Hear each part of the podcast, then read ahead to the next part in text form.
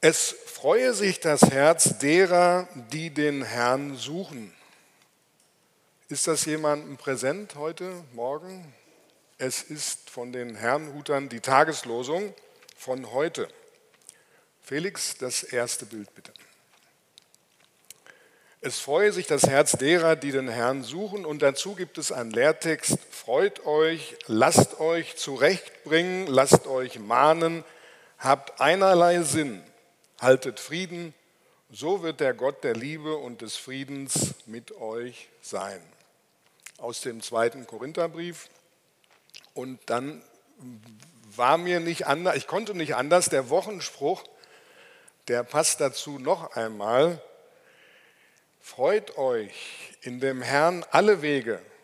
Und abermals sage ich euch, freut euch, der Herr ist nahe. Das steht im Philippa-Brief im Kapitel 4.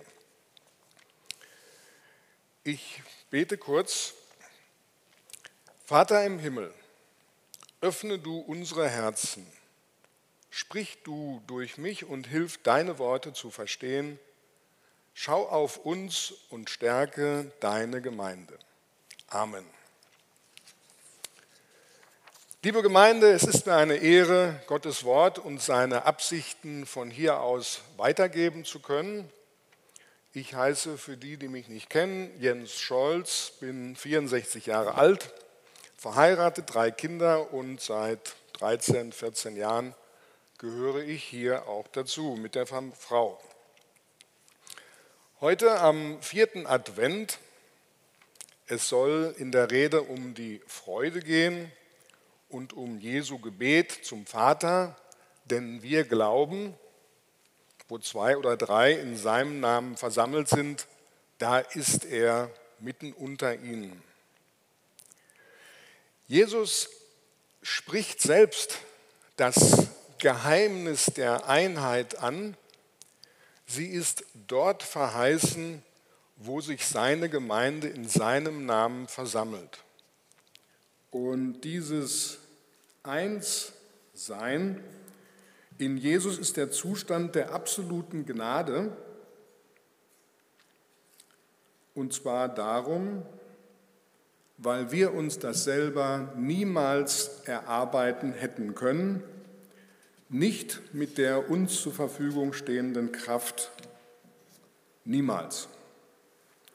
Diese Einheit ist so unendlich kostbar und selten und sie wird in ihrer Vollendung eines Tages, eines Tages, äh, in der Vollendung den Leib Christi mit allen gläubigen Nachfolgern widerspiegeln. Die Lieder, die wir eben gesungen haben, passten dazu, aber äh, Ideal und Realität klaffen ja immer noch auseinander. Aber wir dürfen voller Hoffnung bleiben, dass auch das vorbeigeht. So, hier trenne ich eine kleine Linie, die hat aufgehört mit eines Tages. Und jetzt ein kleines Zwischenspiel. Felix, da hätte ich gerne ein Bild. Also so sah ein Junge mit sieben Jahren vor 59 Jahren aus. Das äh, bin ich gewesen. Und äh, mein Vater sagte oft zu mir, Junge, wir fliegen mal nach Berlin. Und da war ich vielleicht fünf. Und das hat mir so gefallen, dass ich meinen Vater alle drei Tage gefragt habe, Papa, wann fliegen wir denn nach Berlin? Und äh, man muss sich in die Zeit zurückdenken. 1961 wurde die Mauer gebaut und die Berlin war eine Insel im Ostblock und war nicht mehr zu erreichen. Und die alliierten Westmächte haben mit Flugzeugen, sogenannten Rosinenbombern, dann Berlin von oben versorgt, bis diese Krise vorbei war und man wieder über das Land einreisen durfte. Und äh, mein Vater, der hatte als Deutscher da ein Geschichtsbewusstsein, eine besondere, ein besonderes Verständnis und wollte mir als kleinem Jungen das immer gerne näher bringen.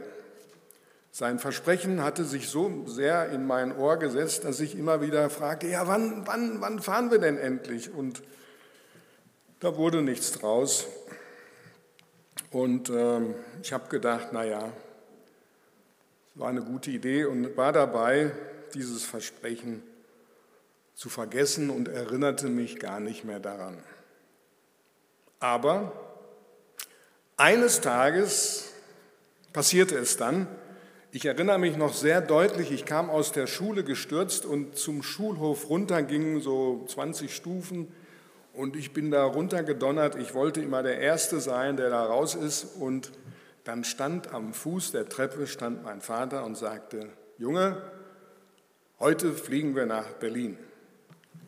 Meine Augen, mein Ausdruck, ich strahlte, die Freude war unglaublich groß und wir sind dann Damals durften deutsche Gesellschaften gar nicht Berlin anfliegen. Wir sind mit der Pan American, mit der Pan Am nach Berlin. Und ähm, ja, was sollte das Ganze? Die Geschichte mündete in einer sechsteiligen Reportage in den Ruhrnachrichten. Das ist so die Rheinpfalz im Ruhrgebiet, wie ein kleiner siebenjähriger Junge die geteilte Stadt sieht wurde veröffentlicht und ich habe es noch irgendwo auf meinem Rechner. Eines Tages, und das war ein kleiner, ein kleiner Input, der am Ende der Predigt dann nochmal interessant wird. Jetzt können wir das dritte Bild, bitte. Jeder von uns ist vom Schöpfer anders gemacht.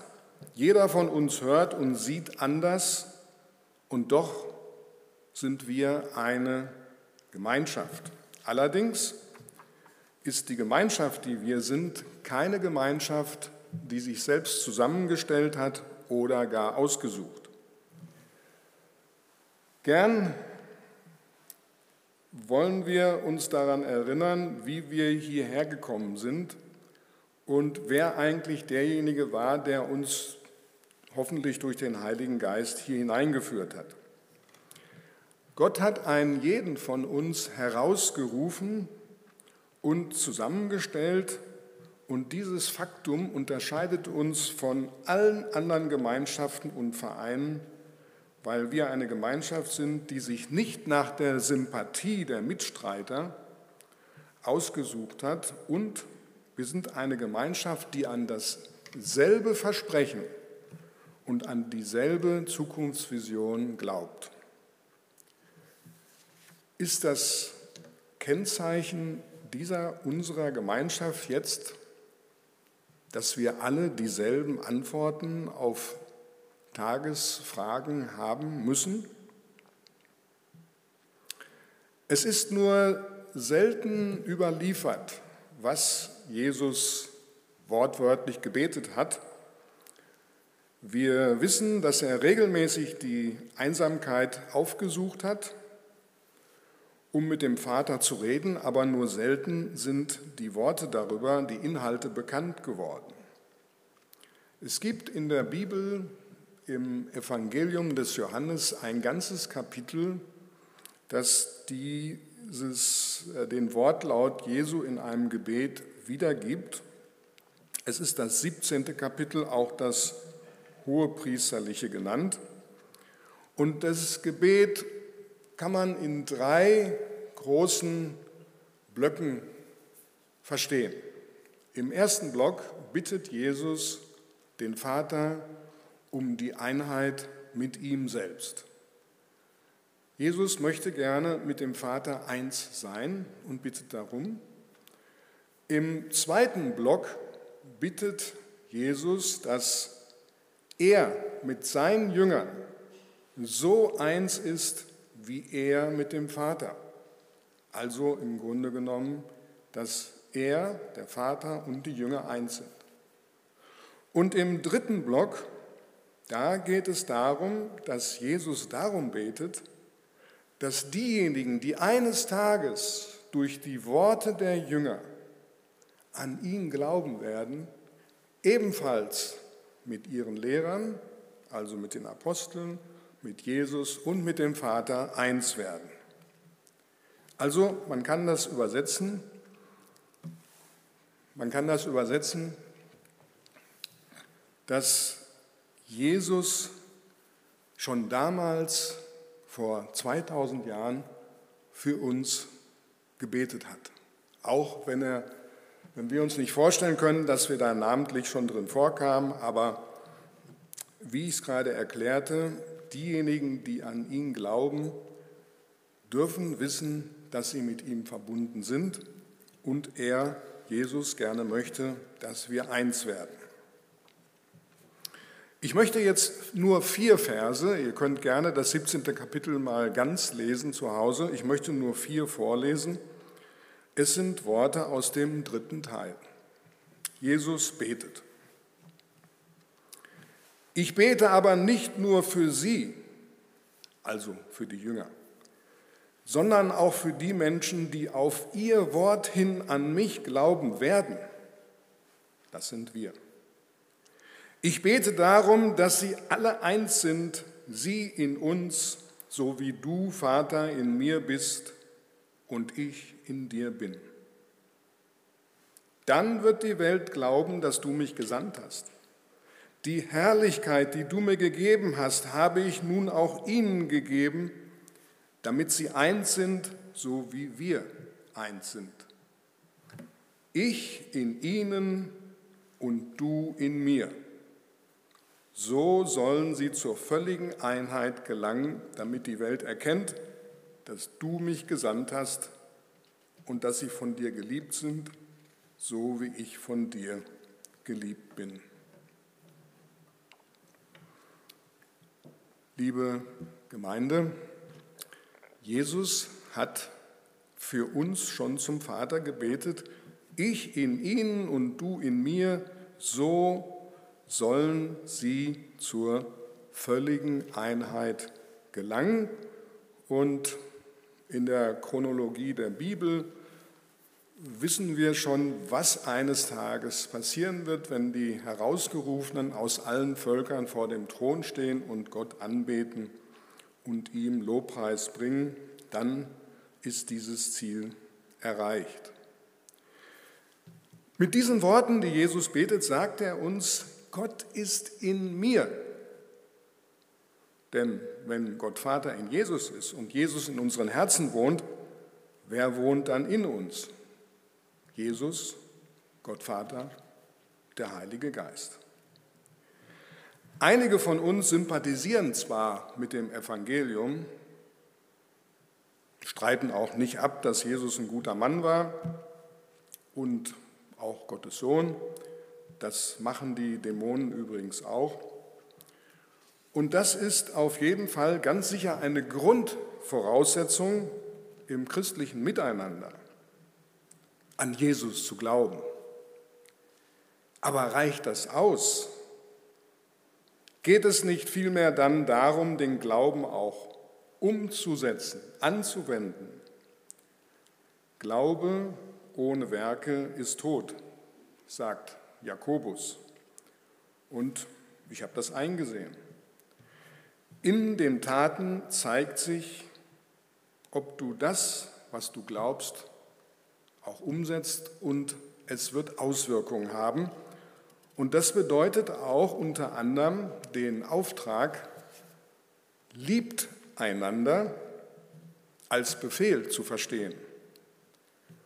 Wir können das nicht von unserer Lust von unserer Laune oder von unseren momentanen Befindlichkeiten abhängig machen.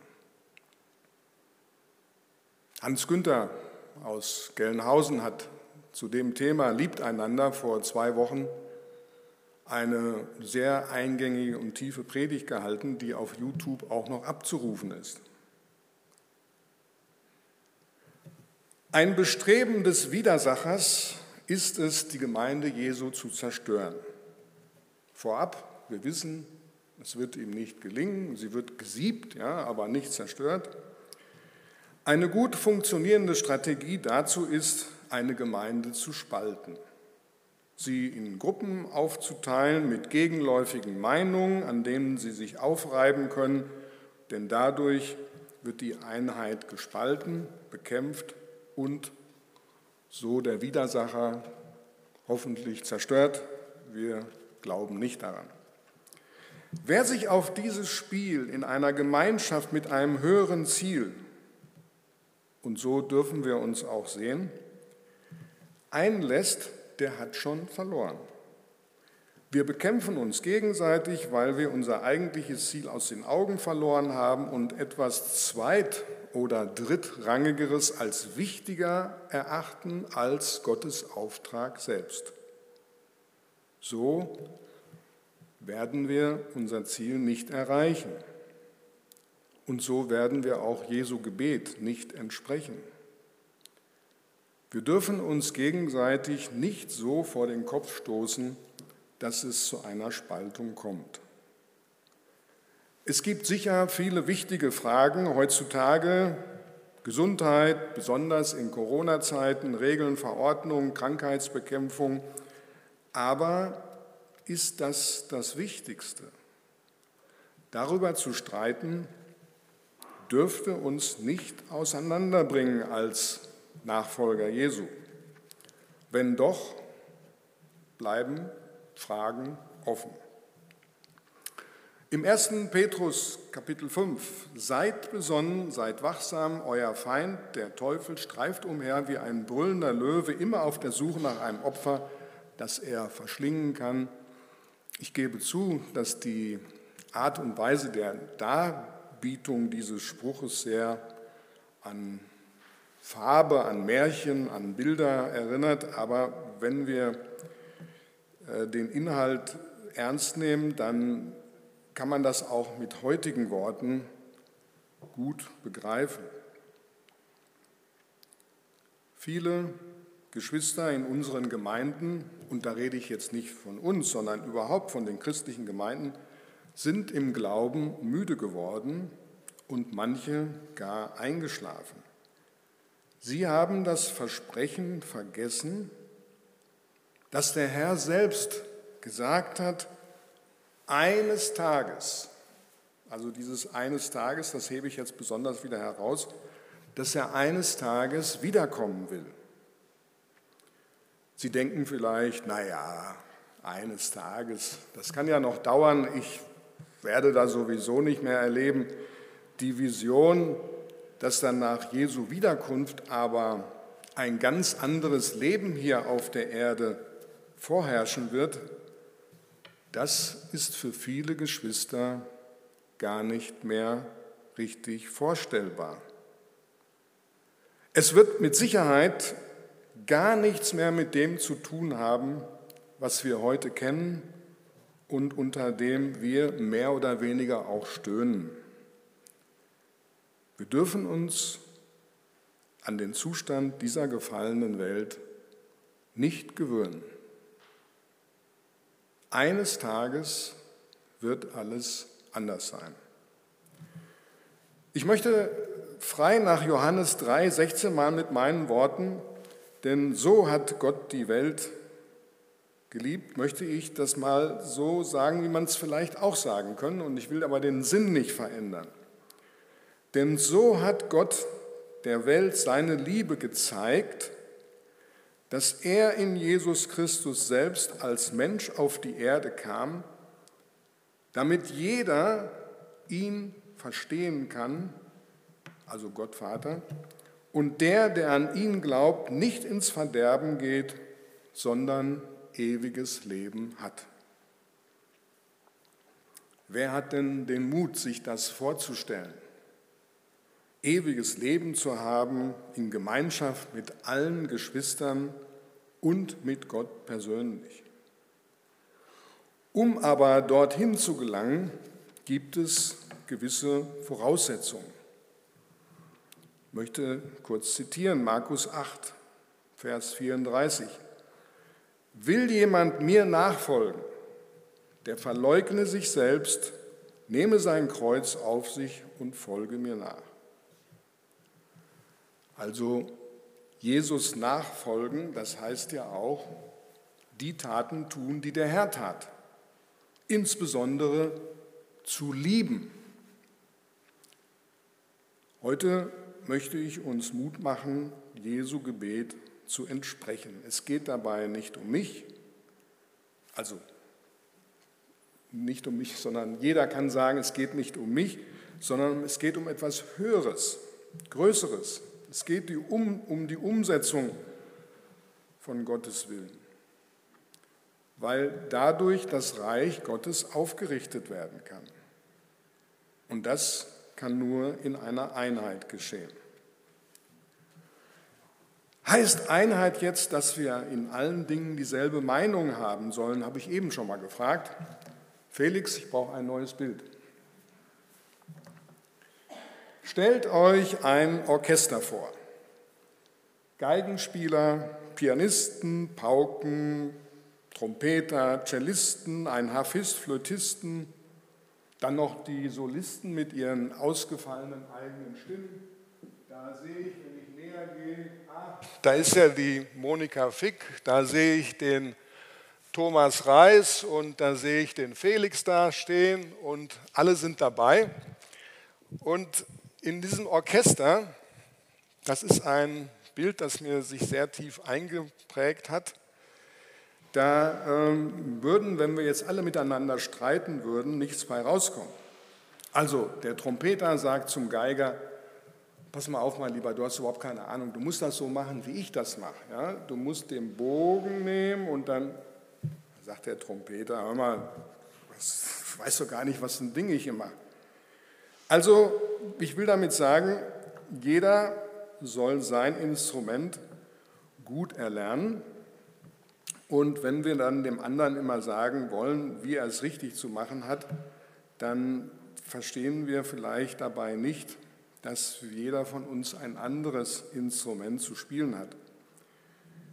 Wenn man dann noch dem anderen den guten Willen aberkennt oder aberkennen will, dass er da vielleicht nicht der Richtige ist an dem Ort, du bist ja ein Quertreiber oder ähnliches, dann könnt ihr euch vorstellen, was mit diesem Orchester passiert.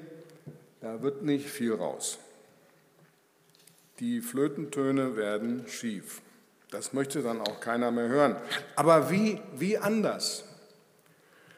Wenn jeder sein Instrument kennt und fleißig darauf geübt hat, dem anderen durchaus zutraut, mit seinem Instrument ganz andere Tasten und Saiten zu bedienen, dann muss vor allen Dingen dem anderen auch zugestanden werden, dass er ja auch das Beste für das Gemeinsame möchte. Es fehlt immer noch das Wichtigste an dem Orchester. Es fehlt der Konduktor, der Dirigent. Bei ihm laufen alle Fäden zusammen. Er kennt die Partitur, das ist also ein großes Blatt, wo alle Noten aller Instrumente aufgelistet sind oder zu lesen sind. Und der Dirigent, der vorne steht, der hört natürlich perfekt jedes Instrument raus und gibt die Einsatzzeichen und koordiniert das Ganze. Bei ihm laufen also alle Fäden zusammen und er bestimmt dann auch den Takt und die Geschwindigkeit. So, viele von euch wissen schon, worauf ich hinaus will. Stellt euch vor, der Dirigent ist Gottvater selber. Jesus spielt die erste Geige, also ist jetzt mein Fantasiebild, passt nicht richtig, aber nehmen wir es mal so. Und wir sind die verschiedenen Instrumentenspieler. Aus unserem musikalischen Vortrag kann nur eine harmonische Sache werden, wenn jeder an seinem Platz und jeder, so gut er kann, sein Instrument spielt und seine Augen jetzt nicht auf den Nachbarn, der jetzt die Geige hat und die Trompete, während ich da meinen Paukeneinsatz verpasse, sondern wir müssen unsere Augen alle auf den Herrn ausrichten, auf den Dirigenten.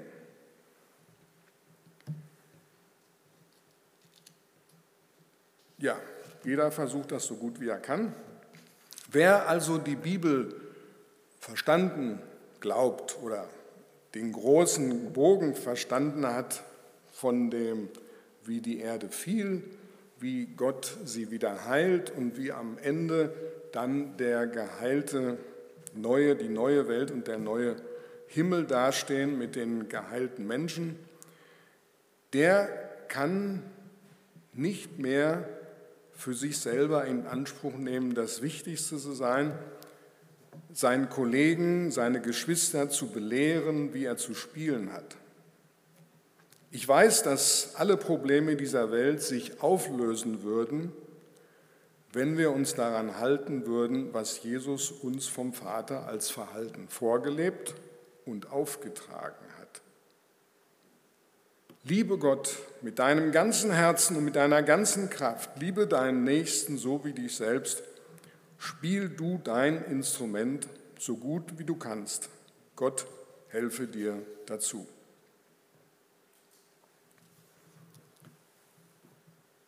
Jesu Herzensanliegen ist Einheit, eins werden.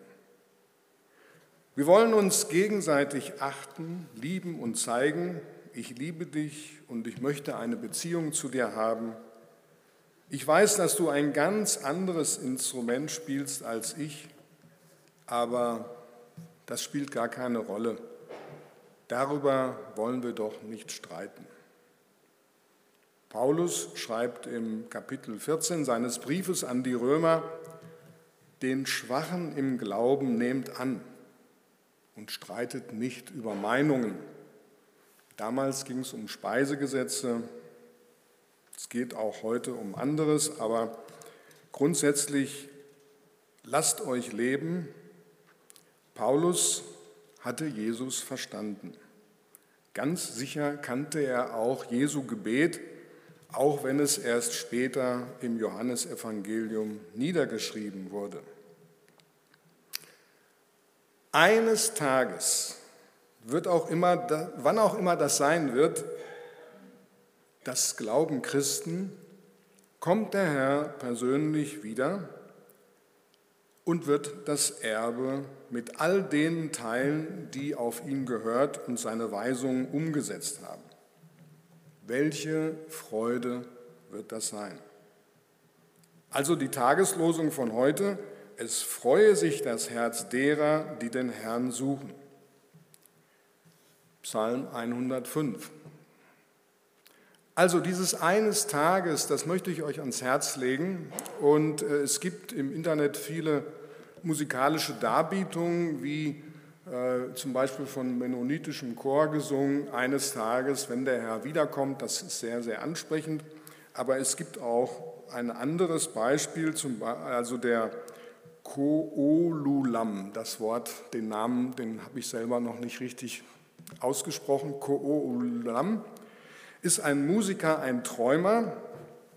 Und er hat einfach mal 3000 Menschen zu einem Chorprojekt eingeladen, dort mitzumachen. Und die Leute haben sich vorher niemals gesehen. Also die waren sich unbekannt, 3000. Und die Sängergruppe bestand dann, also die eingeladenen Gäste waren Moslems, Christen, Juden. Und sie sollten in Zusammenarbeit mit Beth Gefen, der Gemeinde in Haifa und dem Hafen von Haifa das Zusammenleben feiern. Jetzt kommt das Ergebnis. Lasst uns erleben, was daraus geworden ist. Das ganze musikalische Ding heißt One Day.